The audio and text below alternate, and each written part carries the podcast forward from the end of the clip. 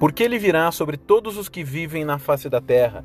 Estejam sempre atentos e orem para que vocês possam escapar de tudo que está para acontecer e estar de pé diante do Filho do Homem.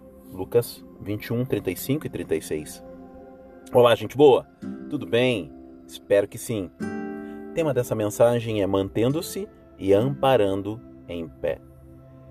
Ao orientar alguém sobre a importância da retidão para desfrutar da eternidade ao lado do Senhor e frutificar aqui, não é raro ouvir a seguinte afirmação: É, mas tem que cuidar, né? Nem tudo é ferro e fogo assim. De fato, temos que cuidar, mas não negociar algo que para o Senhor não tem negociação, a saber, a nossa santidade, sem a qual ninguém verá Deus. Agora é óbvio que é preciso pensar também na forma e motivação. Jesus, mesmo sendo filho de Deus, exemplo em retidão, foi vítima dos religiosos do seu tempo que faziam falsas acusações contra ele por motivos mais torpes possíveis. Então a dica é: a motivação da santidade é alegrar ao Senhor e ser um melhor tradutor das suas dádivas neste mundo. Se for assim, estamos no caminho.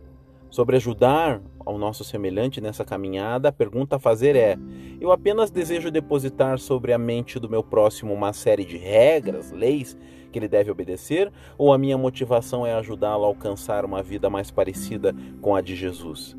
E assim desfrutar e gerar de bênçãos na sua vida e na vida dos outros. Se for assim, estamos no caminho.